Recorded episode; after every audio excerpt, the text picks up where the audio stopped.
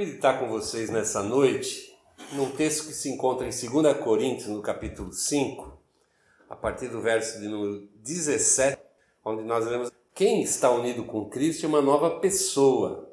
Acabou-se o que era velho e já chegou o que é novo. Tudo isso é feito por Deus, o qual, por meio de Cristo, nos transforma de inimigos em amigos dele. E Deus nos deu a tarefa de fazer com que os outros também sejam amigos dele.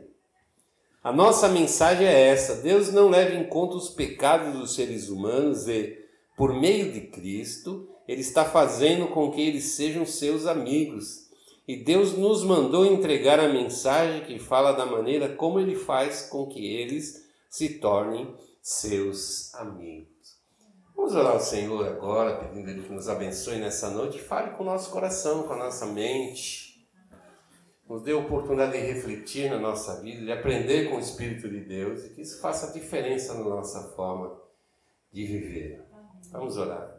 Pai, em nome de Jesus, nós primeiramente somos agradecidos por tudo que temos recebido de Ti, Senhor, pela Tua palavra, pela Tua graça, a salvação, Senhor, imerecida que temos em Cristo. Te louvamos por isso. E nessa noite nós vamos falar sobre vida nova, Senhor. Que Tu esteja realmente abrindo a nossa mente, o coração, que a gente possa experimentar tudo aquilo que o Espírito Santo tem disponível para nós.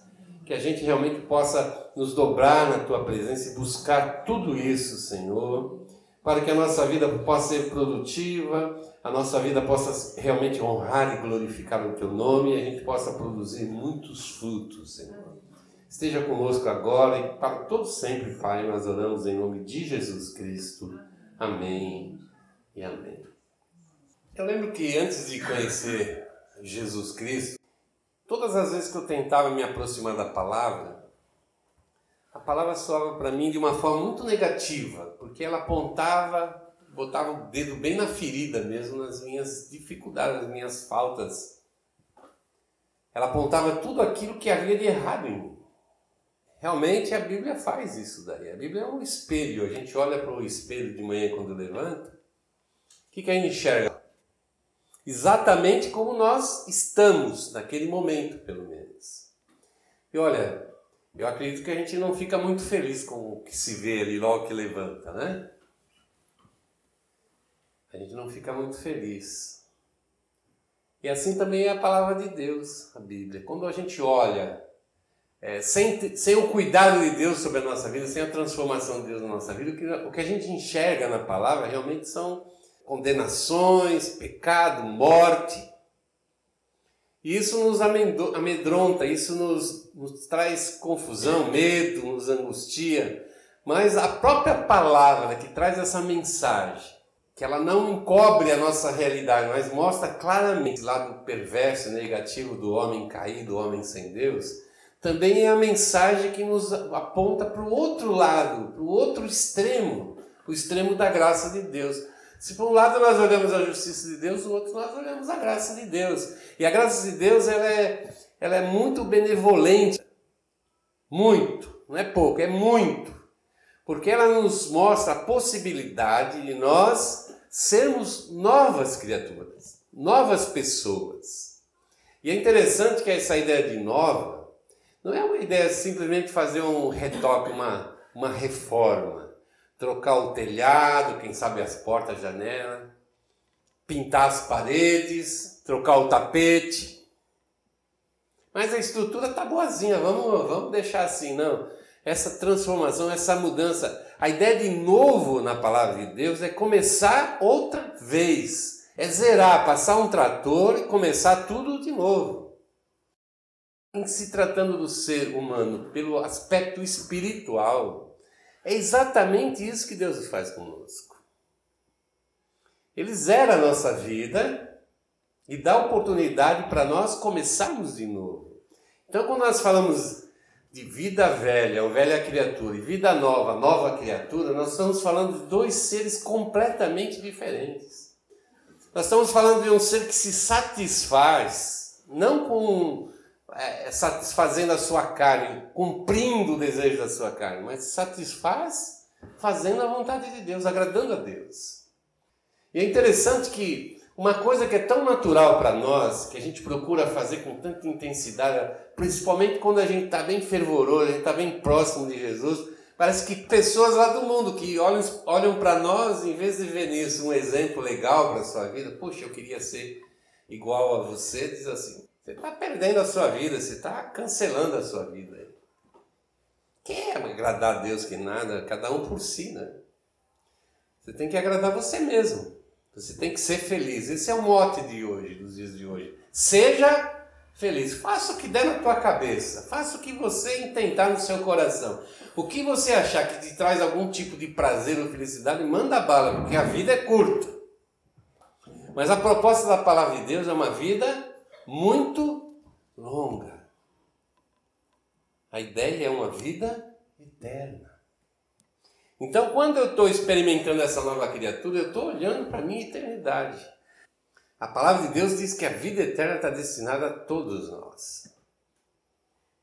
Mas alguns vão passar a vida eterna com Jesus Cristo. Não porque foram escolhidos por Jesus, mas porque nós nos submetemos a Jesus Cristo, que é muito diferente. E a ideia de viver uma nova vida é viver essa vida não mais debaixo desse velho homem pecaminoso, esse homem que deseja o pecado, que anseia pelo pecado na sua vida, mas na figura do novo homem, esse homem que anseia em agradar, em satisfazer a vontade de Deus. Esse homem que realmente foi, brotou daquele velho homem, foi arrancado daquele velho homem pela nossa fé em Jesus Cristo e faz com que a gente não somente pense a vida diferente, mas pense o próprio Deus de uma maneira diferente.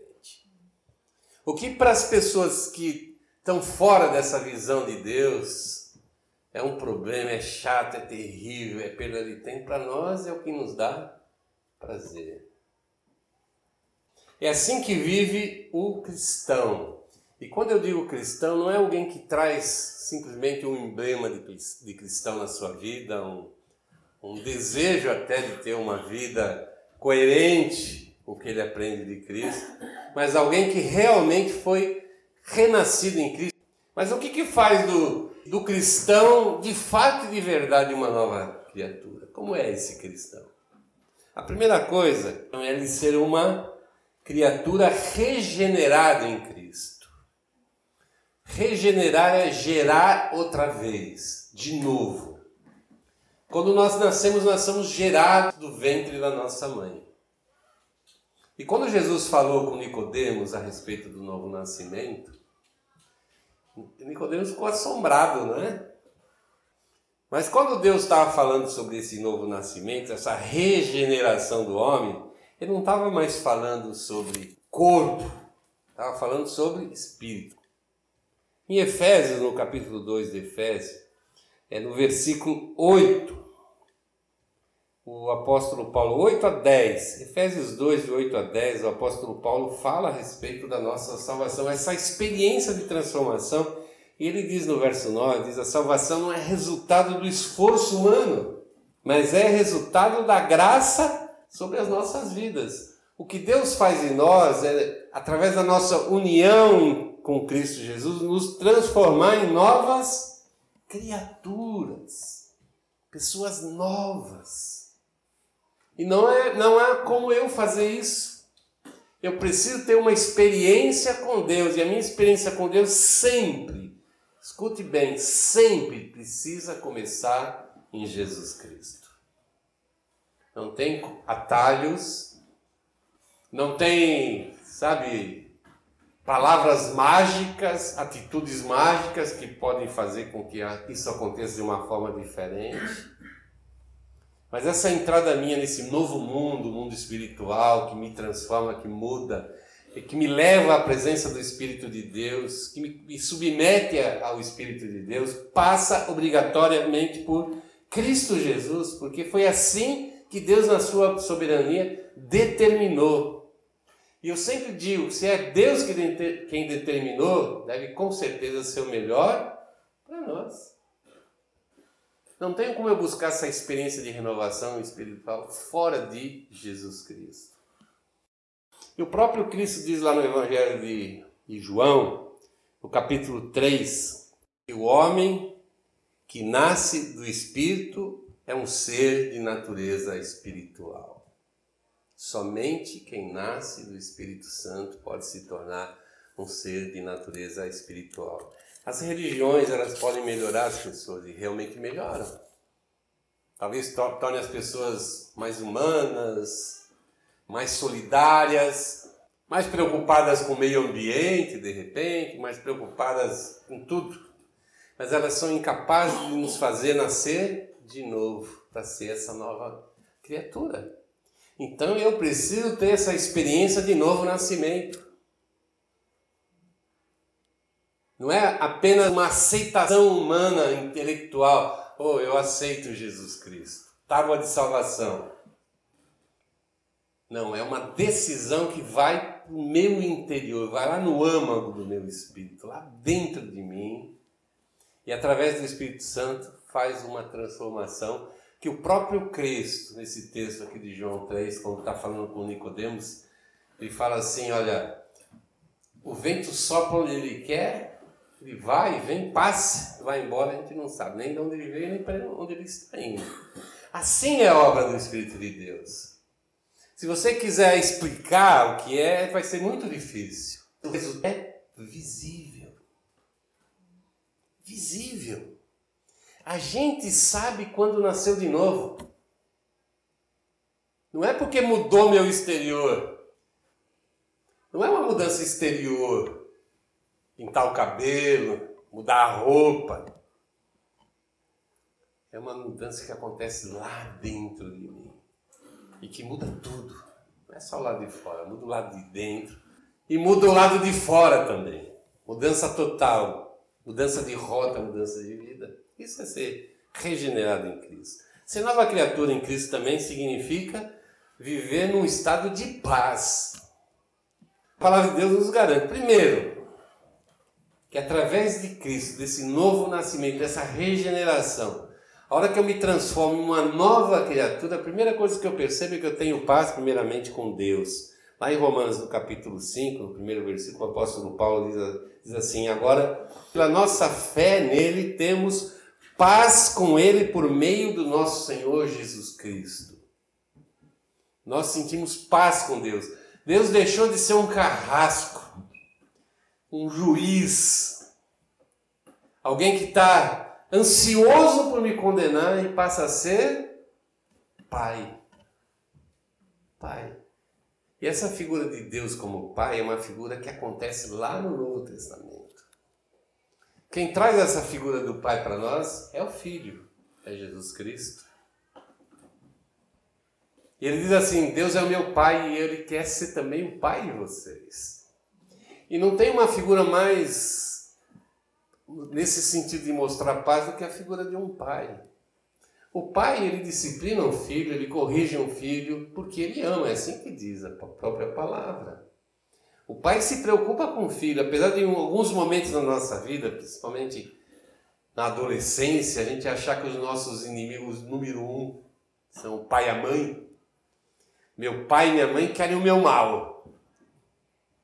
Eles não querem que eu seja feliz. E a gente vai aprender depois, com o passar do tempo, quando a gente amadurece, principalmente depois que a gente se torna pai, o quanto eles tinham razão e o quanto ele nos, eles nos protegeram. E quando a palavra de Deus chama Deus de Pai, é nesse sentido mesmo. De alguém zeloso, cuidadoso, que se preocupa com a sua vida nos mínimos detalhes principalmente é o nosso sucesso no geral perante a própria vida. E sempre que a gente fala de Deus, a gente tem que pensar que Deus olha para a vida como vida eterna. Então, quando Cristo entra no meu coração e eu sou uma nova criatura, eu tenho paz com Deus, eu tenho prazer de estar com Deus, eu tenho alegria de buscar a Deus, eu tenho prazer em agradá-lo, porque Ele é meu Pai.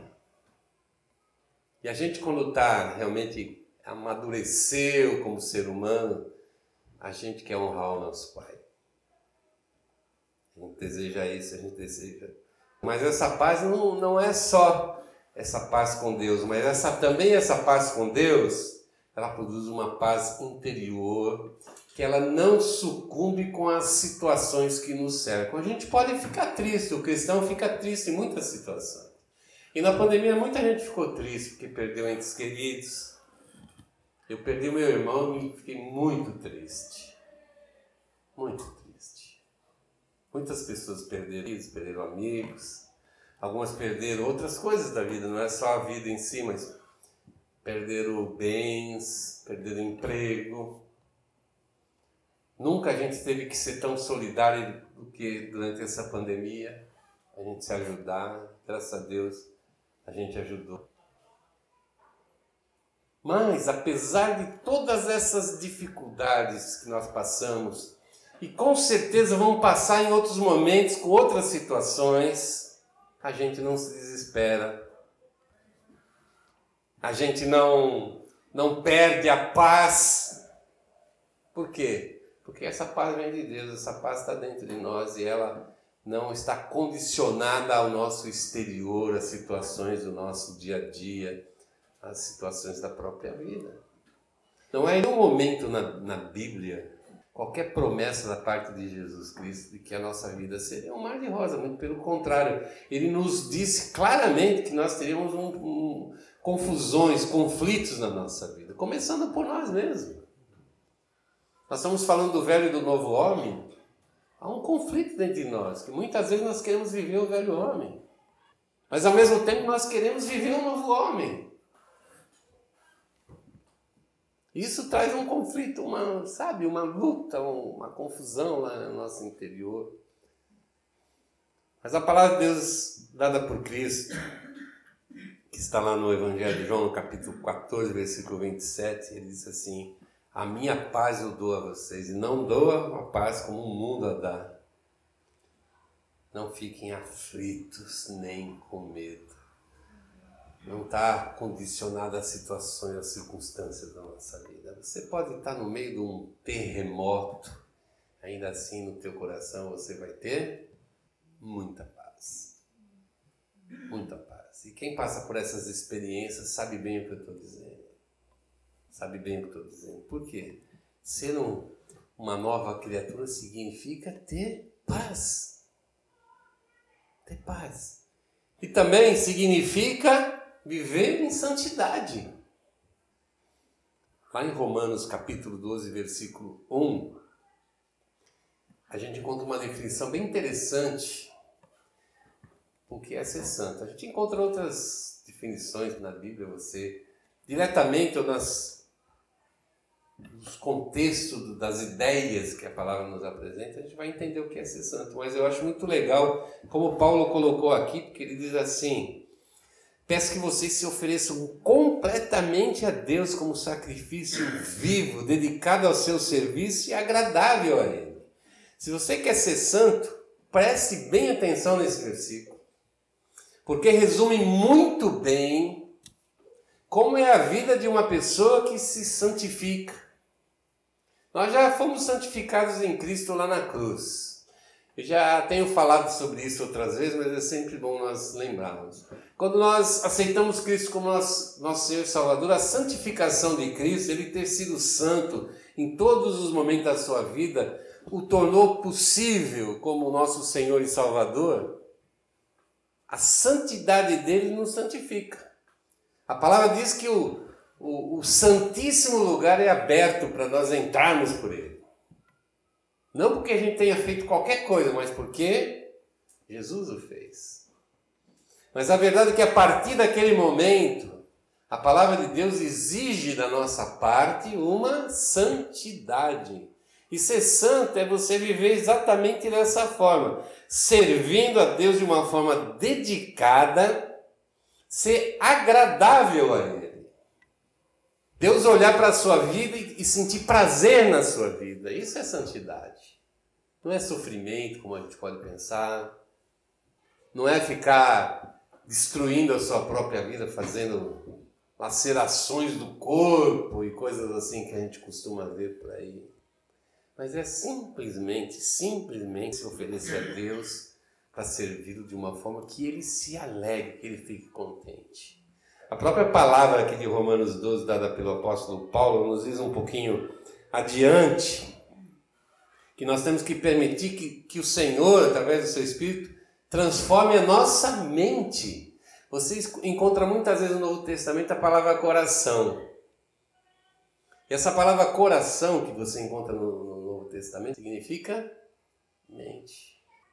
Mente. Deus tem que transformar a nossa mente. O que significa isso? A nossa maneira de pensar. A gente é o que a gente pensa a respeito de nós, a respeito de Deus e a respeito de tudo. Eu pensar quem é Deus, como age Deus, pensar a respeito da própria verdade de Deus. Porque somente se realmente a, a minha mente é transformada pelo Espírito de Deus, diz o próprio texto do apóstolo Paulo, eu vou conseguir é conhecer a vontade de Deus. O que é a vontade de Deus? Aquilo que é bom, perfeito e agradável a Deus e não a mim. Viver em santidade não significa satisfação de mim mesmo, mas significa em todos os momentos e de todas as formas eu satisfazer a Deus através da minha vida. Eu não preciso estar sofrendo, não preciso estar doente, não, numa cama, num leito de enfermidade lá esperando a morte, falar, ah, estou me santificando. Ou aquelas loucuras que se faz, não é? Às vezes de achar que eu tenho que ficar sem comer 40 dias e 40 noites para ser santo. Simplesmente eu preciso viver cada segundo, cada momento da minha vida olhando a satisfação de Deus. Se Deus está me aprovando, aí eu sou santo. Aí eu posso dizer que a santidade está em mim. Existe uma luta, gente, em nós, entre o velho homem e o novo homem. E todas as vezes que o novo homem submete esse velho homem que deseja a satisfação da carne, eu estou vivendo em santidade. Eu estou em santidade. É assim que as coisas acontecem na minha vida. E essa luta vai até o finalzinho, quando Jesus vier nos buscar aí para nos transformar de vez e de verdade aquelas criaturas que vão viver a eternidade. Eu quero finalizar dizendo que o, se o velho homem existe o desejo humano, o novo homem existe para satisfazer a Deus, então eu preciso viver cada dia da minha vida como um novo homem. Todos os dias eu tenho que buscar essa renovação. Eu tenho que ser alguém novo. Novo. Foi ontem, foi ontem. Hoje, e hoje? Como é que foi? Hoje vai terminar. Amanhã cedo. E a proposta é a gente ser novamente alguém novo. Um homem novo. Um ser humano novo se renovando, permitir que Deus a cada dia nos renove mais, porque essa renovação significa matar o nosso velho homem carnal. E a gente não pode baixar a, a guarda. Eu quero terminar com uma frase: nós somos regenerados em Cristo para viver uma vida que agrada a Deus. Vou repetir: nós somos regenerados em Cristo para viver uma vida que agrada a Deus nem mais, nem menos que isso. Exatamente isso. Essa é a proposta de vida que o cristão recebeu do seu Senhor. Espero que a gente dê ouvido à voz do Espírito de Deus. Amém? Vamos ficar de pé, nós vamos orar.